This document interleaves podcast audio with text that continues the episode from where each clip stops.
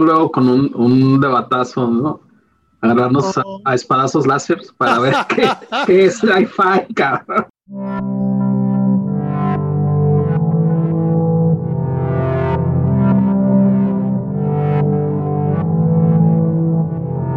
¿Qué tal? Bienvenidos. Esto es un nuevo capítulo de Tabula Rasa. Esta vez nuevamente conviviendo con gente. Tenemos de invitados al increíble John Godínez. Un aplauso, por favor. Gran producción. Y tenemos también a nuestros queridos amigos del canal de El Mono Opinión, el buen Víctor, el Mono y Verte Breaker están también con nosotros. Así que un fuerte aplauso también por Aquí estamos, señores. Eh, finalmente. Y pues bueno, hoy vienen, vienen eh, acompañarnos para poder hacer una plática, ya saben, muy amena, eh, sobre esta ocasión un tema pues que nos ha costado mucho y hemos estado debatiendo, incluso hemos estado debatiendo antes de entrar al aire. Les voy a poner un, un fragmento de esa discusión y, y para que ustedes vean de qué se trataba un poquito. Pero bueno, ¿qué vamos a hablar hoy? Pues si ya vieron el título, ya lo saben. Vamos a tener una recomendación, cinco películas eh, de ciencia ficción. No quiere decir que sean las mejores, son las que nosotros escogimos por varias razones que ya iremos platicando y que creemos que son pues imperdibles dentro del género y que deben de ver sí o sí, independientemente de que tal vez haya algunas mejores o algunas que no incluimos en este conteo. Entonces, pues ya lo saben, vayan a los comentarios y déjenos este, sus recomendaciones, sus propios tops. Eh, díganos cuál nos faltó, cuál debería de haber estado o cuál no debería de haber estado en este conteo. Así que, pues bueno, antes de comenzar, eh, me gustaría que nuestros invitados dieran algunas palabras y también ellos, a pesar de la introducción, pues también ellos se presenten un poco y nos inviten también a lo que ellos están haciendo. Más mano, más, más. Y güey, No y se peleen. John, adelante. Tú, mi John. Lo sé. bueno, yo pienso que en esta misión, este, bueno, pues, primeramente muchísimas gracias aquí al buen Agus por la invitación, por haber este, eh, de alguna manera eh, dejarnos aquí este, entrar a su casa, repetir una vez más una emisión, así que se antoja como para que esté bastante, bastante padre. Este, esperemos que le resulte también a ustedes bastante entretenida. Y yo lo que pienso aquí es que va a haber sangre, o sea, va a haber, va a haber este debate bastante cerrado y, y, y sí, sí, sí, va a haber así como que unos buenos este, eh, rayos láser por aquí pasando por encima de nuestras cabezas a ver este, cómo se pone el, el debate, porque parece que la terna que, en la que está compuesto este, este top 5 de, de películas de mm, ciencia ficción, pues está, mm, pues está bastante eh, pesado, ¿no? Y bueno, No, sí. nuevamente muchas gracias, Agus, por la invitación. Este, yo quisiera aprovechar para eh, ahorita la gente que nos está viendo, le den por favor like al video y suscríbanse aquí a Tabula Raza con, con Agus, que muy amablemente, como bien dijo John, nos invita de nueva cuenta para platicar pues de estos temas que solo podemos platicar con, con gente como nosotros, ¿no? Compas que nos gusta y que nos de repente nos clavamos en, en temas como cómics, como series, como películas, y qué chido poder hacer el debate primero amigable, amable y con una cervecita o con un traguito al, igual y sí va a haber, a lo mejor sí tenemos cada quien nuestra opinión, pero el, chi- el chiste es llegar como a un consenso general. A lo mejor unos pueden estar más centrados de otros de otras cosas, pero todo en un ambiente muy chingón, muy, muy de camaradería. Y al final sí nos vamos a sacar la sangre, pero luego ya nos vamos a abrazar y vamos a irnos este, como compas, como debe de ser en las buenas bolitas, en los buenos grupos, ¿no? Entonces, eh, gracias, Agus, de nuevo por, por la invitación y eh, las veces que, queramos, que quieras, perdón, aquí, aquí con gusto estaremos participando porque son los temas que nos gustan mucho y son definitivamente películas pues, que hemos visto mucho también. Entonces, qué bueno que nos da chance de hablar de ellas y de nueva cuenta a la gente que nos esté viendo eh, en este momento, aprovechen para darle suscribir, suscríbanse, piquen a la campanita para que les avise cuando Agus suba contenido nuevo. Y sobre todo dejen ahí su like y lo que dijo el buen Agus, dejen su propia recomendación de películas o qué opinan de las que hemos estado diciendo. Y muchas gracias, mi Agus. Muy bien, entonces, Eh, también quiero agradecer en nombre del Canal del Mono que nos hayan invitado nuevamente. Eh, y oh, pues hecho el comercialote, también vayan a asomarse un ratillo al Canal del Mono, denos like y prepárense para el año que viene, porque pues sí tenemos grandes planes. Perfecto, pues bueno, no al contrario, muchas gracias este, por aceptar la invitación, pues ustedes son los que levantan el rating aquí. Este, la verdad es que el favor me lo hacen ustedes, entonces, eh, pues bueno, sin más, pues vamos a darle, ¿no? Como les decíamos, este, este nos costó un poquito de trabajo. Vamos a comenzar con la número 5 en esta recomendación. Es nada más y nada menos un anime, una película eh, japonesa de nombre Ghost in the Shield del año 1995 y dirigida por eh, Mamoru Oshii. Una película que, pues bueno, se ha convertido en un verdadero clásico contemporáneo y pues que ha servido incluso de inspiración para películas eh, de gran talla como es la misma Matrix, ¿no? Y pues bueno, comenzando igual si quieren en el mismo orden, eh, lo que nos quieran comentar al respecto, amigos. Ok, pues bueno, tenemos eh, Ghost in the Shell. Así es, es de, esas películas que gritan, esto es cyberpunk. ¿Qué es el cyberpunk? Bueno, dentro de ciencia ficción eh, llega el punto en los ochentas en los que, influidos por, por lo que es este, el cómic europeo, lo que es este, la, novela americana y varias cosas así, eh, empieza alguien este, saca con que no, sí, esto, estos cyber, cyberpunks, ¿no?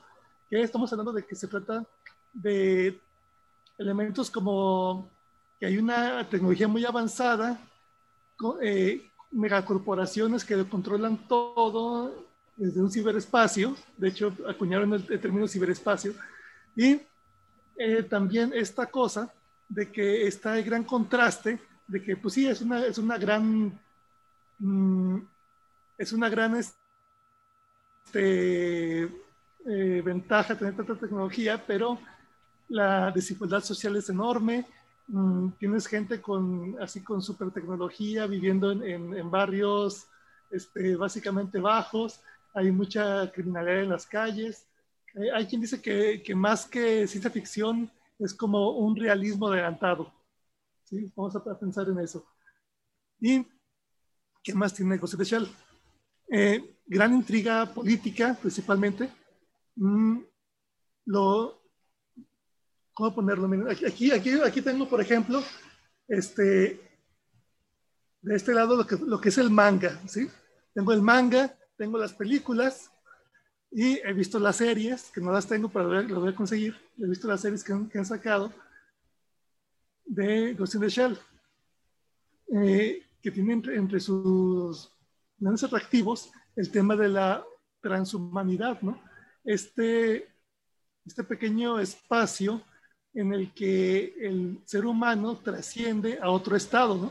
Es en gran parte de lo que se trata. Un poco como Blade Runner, que pues es también de las principales de, del futurismo del cyberpunk, eh, que te hace la pregunta de, qué se trata qué es realmente ser humano o ser una persona consciente, un organismo este, o una, una programación, etc. Entonces, esa, esa parte está interesante. Ghost in the Shell, se trata, vámonos eh, eh, simples. Es una fuerza policíaca dirigida por esta chica o esta señora, porque supone que tiene mucha más edad que, la que aparenta, que es la mayor ¿sí? Y mm, se ubica en un... Vaya que es mayor. Ah, sí. sí su papá ya era grande. Y... ya cobra su tarjeta del 70 y más allá en, el, en los programas sociales. Ándale. Ella tiene solamente, o sea, ella tiene una, una, prótesis cibernética completa. Básicamente nada más, nada más parte de su cerebro es orgánico el resto de todo su cuerpo y gran parte de, su cerebro son, este, son componentes mecánicos, cibernéticos. Ella tiene este gran conflicto de preguntarse quién es, eh, qué es, eh, tiene la sospecha de que en realidad es una programación y, de que no, no, tiene un cerebro un cerebro biológico, eh, tiene, sus, dudas como, como, toda persona humana. Y esta película en, especial se trata de lo que puede ser el, el último caso de ella como, como persona todavía, ¿no? Este, da el salto hacia la posthumanidad. Eh, ¿Puedo echar spoilers? Sí, yo creo que ya. Tenemos este, la, la, película es del 95, del 98. 95. 90, 95, perdón. Y este, y ya tenemos hasta una versión gringa, ¿no? Con, con Scarlett Johansson. Entonces, sí, yo creo que sí se valen ya los spoilers, ¿no? Oh, sí, terrible, pero con una inteligencia eh, sumamente avanzada, en cierto modo hecha eh, para, para lo que nos hace humanos, ¿no? Eh, para procesos mentales este, mm, de, reconocimiento de patrones, etcétera, todo lo, que nos diferencia de, los animales, por así ponerlo, entra en contacto con la inteligencia y deciden unirse para que tanto ella dé el salto a una posthumanidad como para que la inteligencia artificial esta, el Puppet Master, mm, dé el paso hacia la biología, por así decirlo, ¿no? Este, tomando en cuenta las características que debe tener una, una, especie técnicamente viva. Eh, esta capacidad, capacidad de, de, reproducirse, la capacidad de morir, bla, bla, bla, o sea, como que se, se encuentran en, un, en, un, en, el punto justo en, en el que están buscando lo mismo. Y ella acaba volviéndose algo mucho más mm, que la suma de sus partes, si me permiten el cliché. Súper gran animación. Hay una, una, versión remasterizada también, bueno, con, nuevas imágenes eh, digitales eh, pero la, original la aguanta muy bien todavía, a pesar de haber, sido hecha hace un cuarto de siglo. Y los temas grandiosos, aunque sí sufre de esta cosa de, que Mamoru Oshii le encanta hacer los diálogos un poquito como los Wachowski, de maneras que nadie habla así en la vida real. O sea, al revés. ¿Sí? Sí, sí, sí, al revés. No, no, es que los dos. Los, este, las Wachowski, los Wachowski le agarraron el, el, el, estilacho a, Mamoru, ¿no? Que ahorita, bueno, ah, eh, ahí sí lo spoileríamos, pero ahorita vamos a ver algo muy interesante de, de esta y, y, cómo sí influyó al revés. Así es, bueno, no, dije lo contrario, nada, digo que es algo que tienen en común, de que no, no tienen diálogos reales. La gente llega y en vez de platicar, oye, ¿cómo estás? Agarra y saca una, una cita de, de Confucio y otra de Descartes, y otra de Kierkegaard, y otra de la Biblia. Y, O sea, y, se pasan hablando así en puros intercambios de, de, citas filosóficas y de vez en cuando sale, un perrito. Cosas así. Entonces, sí, eso la recomiendo de todas maneras muchísimo por la gran animación.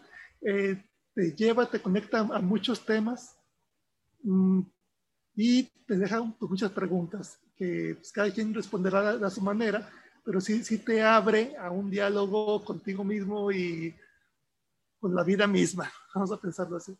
¿Cómo ven? muy, muy, muy acertado, muy, muy atinado el comentario. Sí, gracias. Bueno, pues es que la síntesis que ya este, se aventó el, buen verte, pues ya no da lugar, así como que ya no dejo espacio, así como que para... ¡Ah! Ahí va mi opinión. ¿Qué te gustó? ¿Qué, no te gustó? Fíjate que, bueno, voy a hacer un adendum, más que una, una pues, algo así que, que, que, sea algo que no, que, no dijiste. Más bien, más bien va a ser un adendum aquí al, al, comentario. ¿Sabes? Me impactó mucho la película, pero a decir verdad y, y, confesándolo, este, vi la otra parte, una, bueno, no sé si sea una parte de una serie o si sea la segunda parte o algo así la que se llama este, um, Standalone.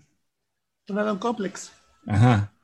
Ah, ¿cómo no? Sí, muy buena. Esa es la serie. O sea, ah, una de las series. Y fue la segunda parte de es de una serie. Es una serie. O sea, como que esa me, me, de alguna manera me, me, me pues, explotó la cabeza cuando la vi, como que es una muy digna, este, como continuación, porque le das una dimensión todavía un poquito más, este, profunda a los personajes. Este, por ejemplo, este cuate al, compañero de, de, de, la, de la mayor, este, el, el compa este, ¿cómo se llama? Batu. Batu. Este, sí, su modus vivendi y el perrito que tiene en su casa y cómo lo hackean al güey y de repente se ve que está el vato como en una simulación dentro de la simulación. Se ve como muy Inception la, la onda. Ah, esa, esa, que dices tú. esa que dices tú es más bien este Innocence. Innocence. Esa es la ah, segunda parte. Innocence. Eh, cuando lo hackean y, está sí, sí, sí, exacto. De hecho, de hecho la este, mayor sale. Y se ve el vato que está dentro de una. Ah, canejo. Sí, bueno, sí, una, una proyección de su cuerpo Entonces, como que esa, esa parte también se me hizo una muy digna este, continuación a todo lo que tú este, acabas de, de, de decir. De hecho, les decía ahorita que lo confieso, me acuerdo más de esa que propiamente de la Ghost in the Shell, la, original, ¿no?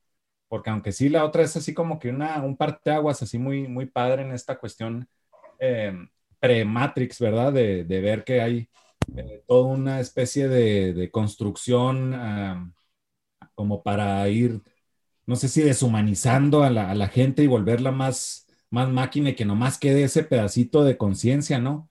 Este, pero sí se ven este, cuestiones así más, órale. Ay, ñeñe. Está. Y sí, este, de aquí.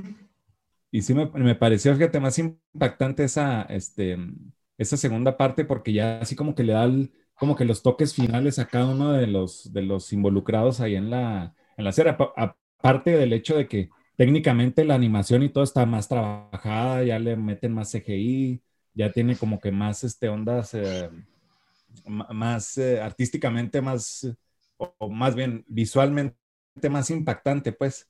Entonces, como que sí, este, está un poquillo más, uh, digamos, trabajada o terminada con respecto a lo que ya habíamos visto en, en, la primera, ¿no? Ghost in the Shell. Pero sí está muy, muy padre y qué bueno que, que terminó siendo parte de este top 5. No sé ahí uh, qué opinión les merezca a, los, a mis compañeros de, de panel. Salud. Salud. Oye, Millón, primero te quería este, felicitar por tu atuendo del día de hoy, que está muy chingón. This is, this is the way. This is the way. Exacto. No se les olvide a todos. Sí, hay que estarlo repitiendo constantemente durante esta transmisión. This is the way. This is the way. This is the way. I have spoken. Está bien, sí, obviamente, el queer creo que se llama muy bien. Eh, pues miren, yo la verdad no vi, bueno, si me lo permites, Agus, continuar yo. Este, yo, yo soy honesto, no la pude revisar por la, pues, por lo que ya comentabas, que nos costó un poquito de trabajo ponernos de acuerdo en las, en las cinco que íbamos a comentar, entonces no la pude revisitar, aunque creo que sí está por ahí en Netflix o estuvo, y, y siempre me llamó la atención y bueno, error mío no haberlo visto con, con anterioridad. Eh, la vi en los noventas, en este auge de, de, con Akira y otras. Este, claro que Akira es más vieja, obviamente, ¿no? Pero en este auge del manga aquí, en, por lo menos aquí en Guadalajara. Y, y sí, sí fue una película que me, si no me choqueó, pues sí me asombró por dos cosas. Uno, por la crudeza también que tiene, pues que no se había visto, yo acostumbrado a ver Thundercats y luego veo algo así, pues este, sí, es impresionante. Son temáticas, pues para los, para cuando la vi, este, muy adultas, digo, a pesar de 95 ya, ya era un, que eh, tendría unos 17, 16, no me acuerdo, pero no era muy maduro, que digamos, digo, creo que todavía no lo soy, así que, bueno, el punto es que fue una película para mí muy, muy fuera de mi zona de confort, no tengo realmente un recuerdo muy claro de, de que me haya impactado en cuanto a temática, pero sí me impactó en cuanto a animación. Yo recuerdo igual como, para también hacer, creo que todo lo dijo ya también el buen decir mi experiencia personal con la película, que es que cuando la vi la animación se me hizo fuera de, de, lo que estaba actualmente eh, viendo, ¿no? Con caricaturas como Dragon Ball, cosas esto era el siguiente nivel, ¿no? Digo, si compara, si como punto de comparación tonto si quieren, pero bueno, será mi punto de comparación. Y, o Caballeros del Zodiaco y cosas así, ¿no? Entonces, eh, eh, cabe decir que de los datos que por ahí busqué para no verme tan, tan este, poco eh, previsto con, con, la temática de esta película, parece que es una combinación de CGI con animación tradicional japonesa y esto pues la hace eh, para ese entonces era algo diferente, ¿no? Y, muy apreciado por todos los críticos. Parece que costó 10 millones de dólares. Para aquella época es muchísimo para una animación, no sé si estén de acuerdo conmigo. Y el dato más curioso es que fue un, fue un, un bombazo, no, fue, no recaudó, fue un, un box office failure. Ya se volvió de culto después, pero no, no recaudó lo que, lo que se invirtió en, en, la película. Entonces es muy interesante como una película que si la ves ahorita, que todo el mundo recomienda, que sí está muy buena, que tiene toda esta, esta temática y todos estos cuestionamientos que para aquella época, con tanto presupuesto, este, haya sido realmente un, un fallo de taquilla, ¿no? Se me hace muy curioso eso. Eh, y sí, desde, desde esa época de los noventas hasta acá, yo recuerdo que todo el mundo que estaba dentro de cómics o dentro de, mangas o, animación japonesa o todo lo que fuera este mundo geek, que anteriormente pues no era tan popular como es ahorita, que, fueras geek, pues, pero siempre dentro de ese submundo, si le quieren llamar, había dos animaciones japonesas que tenías que ver de a huevo, de cajón. Una era Akira y otra era Ghost in the Shell. Así, con eso termino mi, mi participación, porque la verdad es que no la pude revisar como para dar más comentarios, pero como dijo el buen John, el verte aquí ya hizo el, summary de, la película este, al punto, ¿no? Entonces sería mi, mi aportación. Pues bueno, ya nada más ahí. Eh, lo que yo estaría también complementando a lo que ya, ya lo ya dicho, pues sí, también eh, se me olvidó a lo mejor al principio dar el dato también que es un, es un anime inspirado en un manga. Y bueno, el verte ya, ya lo había comentado, ¿no? Que tiene incluso los mangas. Aquí nada más diría que la diferencia eh, más significativa es que cambiaron bastante del tono, ¿no? En el manga es más, hay más comedia, ¿no? Hay situaciones eh, más chuscas, la mayor no es tan seria este, como es en la película. Y finalmente en la película sí tiene eh, ya esta parte muy seria, como dice Verte, muy filosófica, ¿no? Casi casi es agarrarse a filosofar a martillazos, ¿no? O a, sin ver trancazos. Entonces, este, el, como dices eh, también, Vic, el, en el 94, que es con el estreno del Rey León, eh, digo, de este lado, a lo mejor del mundo, y empezaba a introducirse de manera, digamos, este, el, CGI, pero en el Rey León lo que hicieron fue meter fotografías eh, eh, digitalizadas, ¿no? Para los paisajes y demás. Ese mismo año en Japón, pues bueno, se estrenó Macros Plus, que también fue una de las primeras en implementar eh, esta combinación de celda tradicional y luego algunas escenas con CGI y ya finalmente eh, Ghost in the Shield terminó también por, por, volverlo popular, porque ya ahí sí ya hay toda una secuencia y demás, ¿no? Con, con el CGI. Y algunas otras partes de los efectos que, que, en la trama pues van apareciendo y fueron hechos de esta manera. Y pues bueno, eh, como dices, yo creo que la parte que a mí me, me tiene hasta la fecha todavía enajenado de la trama de, Ghost in the Shield es este debate filosófico entre qué es la vida, eh, qué nos hace humanos y qué nos podría hacer perder esa humanidad. ¿no? Por un lado, como dice Verte, ¿no? la mayor pues ya, no, ya no se considera a sí misma incluso ella este, un ser humano, porque ya no tiene, ya no hay nada, ya no hay vestigios biológicos de lo que era, ¿no? Como ser humano. Entonces, ya es más máquina que persona, ¿no? Y eso, el, yo creo que eso también tiene, si lo empiezas a analizar y lo pones un poquito a, nivel de cancha, ¿no? A, un tema que te pudiera involucrar, ¿no? O a, cualquier persona, pues yo creo que tiene mucho que ver el dónde estás ¿no? La forma en la que vives, cómo afecta eh, tu ser. Y ella es lo que le está sucediendo, ¿no? El estar envuelta en metal, en un mundo artificial, pues ella obviamente va perdiendo su humanidad. Y por el otro lado, el Puppet Master, ¿no? El antagonista de, la historia, eh, pues por el contrario, es un ser artificial que toma conciencia y llega ahí a, pedir asilo político, ¿no? Y esa es la parte que a mí más me encanta de la película cuando llegan y pide asilo político y el jefe de la policía este, les dice, se empieza a reír de él, ¿no? Le dice, oye, el asilo político es para seres vivos, ¿no? Tú eres un programa, un virus. Y él le dice, ¿y qué los hace vivos? Dice, soy consciente de mí mismo, ¿no? Este, sé que estoy, este, soy una inteligencia, ¿no? Porque puedo eh, eh, generar pensamientos. Y dice, y lo más importante, dice, ¿qué es una célula? La célula es una, una condensación de información. El ADN no es otra cosa más que información. ¿no? Los seres humanos están hechos de información y esto lo van transmitiendo de, generación en generación. Y eso es lo que los hace estar vivos. Dice, yo también tengo esa información y, lo único que me falta es reproducirme, ¿no? Eh, transferir esa información a otro.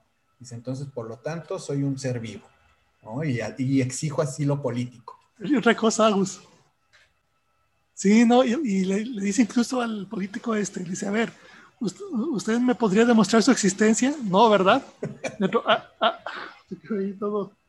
Dice, por sí, porque el, ADN es un programa químico, a fin de cuentas, es, un, es, programación, nada más que en vez de tener unos y ceros, pues tiene, tiene componentes químicos y ya. Exactamente, entonces creo que esa es eh, la gran virtud que tiene esta película. Eh, que sirve de fundamento para muchas eh, obras posteriores, ¿no? La más notoria de ellas, este, más adelante platicaremos de eso también, y, este, y de cómo ha influido en el cine, ¿no? Entonces, eh, realmente el, tono de la película, la manera en la que está narrada, todos estos temas filosóficos, ¿no? Toda la trama eh, habla sobre eso, ¿no? Sobre qué nos hace ser una persona u otra cosa, ¿no? Habla de repente ahí, tiene la, subtrama de, cuando están persiguiendo en un inicio este supuesto criminal cibernético y cómo manipula los recuerdos de, la gente, ¿no? Y entonces ahí es donde la gente también se cuestiona, entonces mi vida, si es un falso recuerdo, entonces ¿quién soy? ¿No? ¿Qué, me, hace, qué me hace entonces ser o tener una vida? Entonces, toda la película habla sobre estos temas. Eh, pues obviamente la ciencia ahí está, ¿no? Por eso es ciencia ficción. Quédense, al final voy a, poner un, fragmento de lo que estábamos discutiendo antes, porque teníamos una discusión sobre qué es ciencia ficción y qué no es ciencia ficción.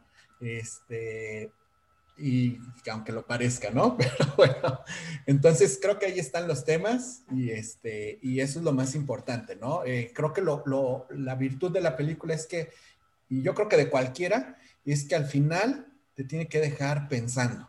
Y esta, pues, eh, la vi hace no sé cuántas décadas y sigo, y sigo pensando todavía sobre sus, sus temas y, y, y los tópicos que aborda. Oh, sí, y qué loco que, por ejemplo, esa, bueno, viniendo de Japón no me extraña, ¿verdad? Porque, este, pues obviamente ya la, es percibido mundialmente, pues que la tecnología está así como que, como que en otra, en otra onda, ¿no? Y ahorita que decías, Agus, eso de que Diego pasa otras tantas obras, yo creo que antes de Matrix también, eh, casi creo que a mí se me hace muy, muy pegada también la trama y la manera en la que ve muchas de las cosas, este, Ghost in the Shield, Ghost in the Shell, es este, mm, la que se llama esta Appleseed. No sé si la, la vieron. Está muy, muy, muy parecida porque casi, casi que retoma muchos elementos de, de, Ghost y también los va, en, los va incrustando por ahí en la, en la trama. Es, porque... Appleseed es, es, también de Katsuhiro Tomo. Ah, no, no, no, de, de Shiro. Ah, perdón. Sí, cierto, perdón, se me fue. De, ay, sí, sí, sí. Sí, sí, así es. Ah, bueno, la cosa es que es ese mismo autor.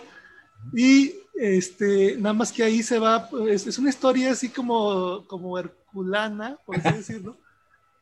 No sé, sí, de, que pues, tiene, tiene, eh, tiene este, esta especie de Olimpo, tiene todos estos nombres griegos, tiene este, estos, estas 12 hazañas que, te va presentando, o, 12 pruebas, está, está, chida, pero pues sí es, es como del mismo tipo de diseño. Y aunque la, te digo, aunque toque temas similares, el vehículo es muy diferente. Sí, sí. Pues sí, es muy buena. Porque también habla de, de, lo que es, por ejemplo, la, podríamos hablar de una posthumanidad, ¿no? O sea, de que cómo se está generando en una, casi casi que en un laboratorio, este, humanos que ya, obviamente ya no son humanos, que ya son otra onda, que, que no, este, que ni siquiera se acercan a lo que, a lo que inicialmente, por así decirlo, había en el planeta, ¿no? Los Bioroids, algo así se llama. Que son básicamente ah, replicantes, ¿no? Un, poco sí, exactamente. Pues ahí está la otra conexión también, está, está, está curada, está, está rarilla la, la, la, conexión, pero bueno, ya me fui por otro lado. Adelante, caminante. yo, hay, yo hay nada más para concluir con esta película. sí. Este, les, les voy a hacer una pregunta a ustedes, al auditorio también, que nos dejen ahí su respuesta. Este, un tema central aquí es eh, eh, en Ghost es que la gente puede eh, habitar dentro de un cuerpo mecánico, ¿no? Y ustedes de qué, y en la serie, sobre todo, hay una parte o hay un capítulo donde sí hay un debate sobre eso, ¿no? A donde hay una cierta parte de la sociedad que no admite esa parte por, por su religión y que tiene un hijo que él es un científico y que él sí es como su sueño, ¿no? Y al final termina eh, trasplantando su conciencia en un tanque. Este, y pues bueno, la mayor también, ¿no? Todo su cuerpo ya es este, un, cyborg completamente. Este, y la pregunta es, ustedes, si, si hubiéramos eh, en este tiempo esa tecnología, eh, ¿estarían dispuestos a vivir en, en, un cuerpo metálico acá tipo Robocop? Y, híjole, está, está, difícil, o sea, porque yo creo que mucho de, lo que hace funcionar el cerebro es la, la comunicación con, zonas de las que no somos conscientes, ¿no? De funciones con, las que no, somos este, voluntarios. Y eventualmente no tener esa información o tenerla nada más simulada, creo que te, puede llevar a, unas broncas existenciales a nivel neuroquímico muy cañón, puedes acabar loco. Pero, pues por unos 100 o 200 años no estaría mal, como yo lo veo. Los primeros 100 años en, una, en una lata, no hay bronca. Ándale, ya, ya después cuando avance la tecnología, ya, o sea, es que llega el punto en el que, ok, te, te meten una lata y te conectan, y, pero no, no, pasará mucho tiempo antes de que componentes eh, imposibles, al menos con la tecnología que se muestra, imposibles de, suplir este, conexiones eh, con, entre las mismas neuronas. Eh, ya sabes, llega el punto en, el que básicamente te tendrían que inyectar nanomáquinas que, que estuvieran replicando tus, tus neuronas y copiando de información hasta el punto en el que va a llegar el día en que sigues siendo, entre paréntesis, tú, pero no tienes un solo átomo de tu ser original, aunque tu información está ahí. Entonces, eh, es, es, es, como esta, como este, hay esta historia del el señor, bueno, del, del, tipo que, que, se fue a la, a la mar con un, con un barco y que le, dio la vuelta a los siete mares y que en el proceso fue, fue metiendo otras refacciones, otras refacciones, otras refacciones, hasta que cuando regresó a su, a su, casa, este, él tenía su barco, sigue siendo su barco, pero realmente era el mismo barco si le fue cambiando todas las piezas. Esa es la, misma cosa. Realmente sigue siendo tú si vas cambiando todas tus piezas, aunque tenga la misma información yo llego a, la conclusión de que lo que nos hace humanos es nuestra conciencia, nuestra mente. Sí, el, típico pienso, luego existo. Así es. Ahora, de eso, a, que, eh, a, que, siendo pura información, puedas este, ser eh, multiplicado, replicado, copiado y quién es el original y quién no, es, es otra, otra bronca. Oye, me de, de, preguntas entonces que, que, que, si cambiaríamos a un cuerpo metálico, dices. O sea, todo nuestro cerebro a un cuerpo metálico. Así es, si tuvieras la, la, posibilidad, como, como en Chapi también, ¿no? Pasa eso, este, al final. Este, si pudieras... Eh, es lo que te iba a comentar, que a mí... Sí, adelante. no, no, vas, vas, me decías. Ah, perdón. No, no, es que ahorita que comentaste Chapi, este, es la que se me vino a la mente, que es también de un director de la que tenemos también una película por aquí, si no me equivoco, en el top. Y, y Chapi a mí se me hace muy trágica, todas esas donde, como Robocop incluso, ¿no? Aunque Robocop, la original no se me hace tan trágica porque tiene un tinte muy, eh, si quieres, cyberpunk, heroico de cómic, donde pues ya te la sabes que el héroe tiene que sufrir harto como para cumplir su, su característica principal y luego ya ser el super, levantarse y ser el superhéroe, ¿no? Revivir o lo que quieras. Me da más, me, me causa más sentimiento trágico la nueva de Robocop, donde sí eh, aparece el consciente, porque al principio el Robocop original de la, de la película viejita no tenía conciencia que era él, él, pues él era un producto, ¿no? Hasta que ya va recuperándola, pero el otro Robocop sí sabía que era él y hasta cuando lo despedazan como para mostrarle que es puro pulmón, corazón y cerebro, hasta llora, ¿no? Eso es como uh, algo que a mí me, sí me llega como a afectar. Yo no podría, sí, me, sí se me hace muy trágico el caso de Chapi, es el mismo porque es algo que no, que no, el, eh, no sé si han visto Chapi la gente que nos esté viendo ahorita, ¿verdad? pero les voy a probablemente dar un spoiler porque también ya es un poco vieja la película, no tanto pues, pero sí. Este, pero bueno, si no quiere, si la quieren ver, no la han visto, pues adelántenle un poquito lo que voy a decir, pero digamos que toda la película trata de que un, robot toma conciencia, pero luego eh, él descubre cómo, que es parte de lo que discutíamos también del ciencia ficción, Miagus, del, de eh, inteligencia artificial. Total, este robot descubre cómo eh, copiar el cerebro uh, de manera digital, si quieres, para luego insertarlo en una... Descubre cómo, cómo digitalizar la conciencia para ponerla en otro vehículo, ¿no? Que en este caso es otro cuerpo de robot. Y al protagonista del chavo este hindú lo queda malherido y la única forma de salvarlo es metiéndolo en un cuerpo. Entonces ahí todavía se me hace como Robocop muy trágico porque no es algo que decidiste. Así que yo si, si tuviera que decidir, pues no, ni, ni, por salvarme. Si alguien lo hiciera por mí ya sería otra cosa, pero ese es el punto trágico y también algo a considerar, ¿no? Porque también, pues no sé por qué se me hace trágico, pues no, eh, creo que hay, hay muchas cosas que, que, necesitas tener cierta sensibilidad y que te limita un cuerpo metálico, pues, ¿no? Aunque igual todos queremos traer la armadura de mando, ¿no? Entonces, no queremos estar en un cuerpo metálico, pero sí tengo que traer armadura, eso sí, eso sí me latería, pues obviamente. Pero así, eh, un cuerpo robot, no. Se me hace muy, muy trágico. Incluso también de, de la que vamos a hablar, pero igual ya lo, lo, hablaremos ahí, se me hace también algo similar. No, no lo mismo, pero también trágico, ¿no? No sé qué opinan ustedes.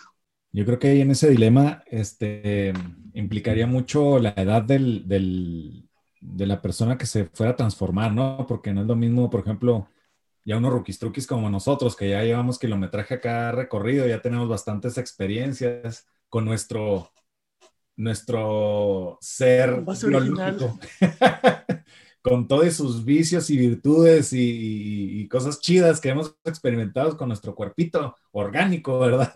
Entonces yo creo que sí sería un shock bien cabrón el hecho de, de querer dar el, la transición hacia algo totalmente eh, cyborg o cibernético o, artificial, ¿no? Porque, pues, por ejemplo, tú se lo pones eso a una, a una persona que, no sé, a lo mejor apenas está, este, eh, digamos, a un niño que apenas está en sus años formativos y tal, y probablemente la transición no sea tan dura o no sea tan, tan digamos, tan traumática como lo podría hacer con una persona ya, ya adulta como nosotros, ¿no? Imagínense nomás todas las implicaciones que derivarían de, de que los pusieran ustedes en, en una en un, en un, cuerpito artificial, pues sí estaría muy, muy cabrón, así como dice este, el buen mono, no, yo tampoco soy, soy, de la opinión, pues, de que yo tampoco no, ni por salvarme, este, desearía estar en una, en una, digamos, eh, personalidad artificial o un, o un cascarón artificial, nada más con el hecho de seguir existiendo, pues, porque pues ya sabemos que si, si ya llegaríamos a ese, a ese punto de poder transferir nuestra conciencia a algo artificial, este, pues podríamos vivir casi que para siempre, ¿no? Nada más dándole updates, upgrades al, al, sistema y ya estaríamos a toda madre este, cambiando nomás de, de modelo de carcasa y, y, viviendo años y años y años en, en, la misma onda, pero pues por algo, jóvenes, somos, este, somos combustibles en este mundo, ¿no? Entonces, ahí está el, otra idea filosófica, así, gracias y patrocinada por Miller Time. Entonces soy el único loquito que sí lo haría. y aunque no peligrara mi vida. Yo también. yo, dije que yo también, pero sí, sí tengo la, la, la onda de que, eh, de que sé que en algún punto va, va, a haber broncas existenciales. No, yo no, como dices, este, como dices, John, ya nada más después este, vas cambiando de hardware. en el consenso que sean dos y dos, ¿no? Dos no, no, no nos cambiaríamos, ahí quedaríamos al límite de nuestro, de lo que dé el cuerpo, y, y dos sí, se, sí harían el cambio. Está bien, está muy bien, 50-50, como debe ser en un, buen, en un buen debate. Muy bien, me da gusto que lleguemos a esa conclusión. Bueno, aquí es el momento de envainar una espada y todos quedamos en paz. va, va, va. Este, yo creo en que, este bueno, hay, hay, una tener un, cuestión, un cuerpo mecánico. Oye, de hecho, ese, esa cuestión que, que, tú dices, Agus, se maneja en un episodio de, de, de um, Love, Death and Robots, ¿no? De un oh. robotito de alberca, pero que hace la transformación a la inversa, o sea que después de haber experimentado todo lo que hizo como humano y de haber llegado a un momento en el pináculo de, sus de su carrera y, y que hizo un montón de cosas, de repente se devuelve a su, a su mínima expresión, ¿no? Un simple limpiador de, de alberquitas que talla así las, las paredes del, de, de una alberca, pues. O sea, creo que se llama así el, el, el, capítulo Blue o algo así, ¿no? Sí, el color del, de la, del, del mosaico. Está, está curada esa onda. Ese es un loquito, pero a la inversa, Gus, ¿eh? Sigma Blue, que de hecho, este, la, algunas cosas ahí de los, de los fondos y, y, y diseño de personajes, creo lo, lo, hizo este Patricio Beteo, de hecho, mexicano. Beteo. Listo, Miaus. Listo. Pues bueno, con esto y estas respuestas ya nos vamos a la siguiente película un clásico eh, de la ciencia ficción.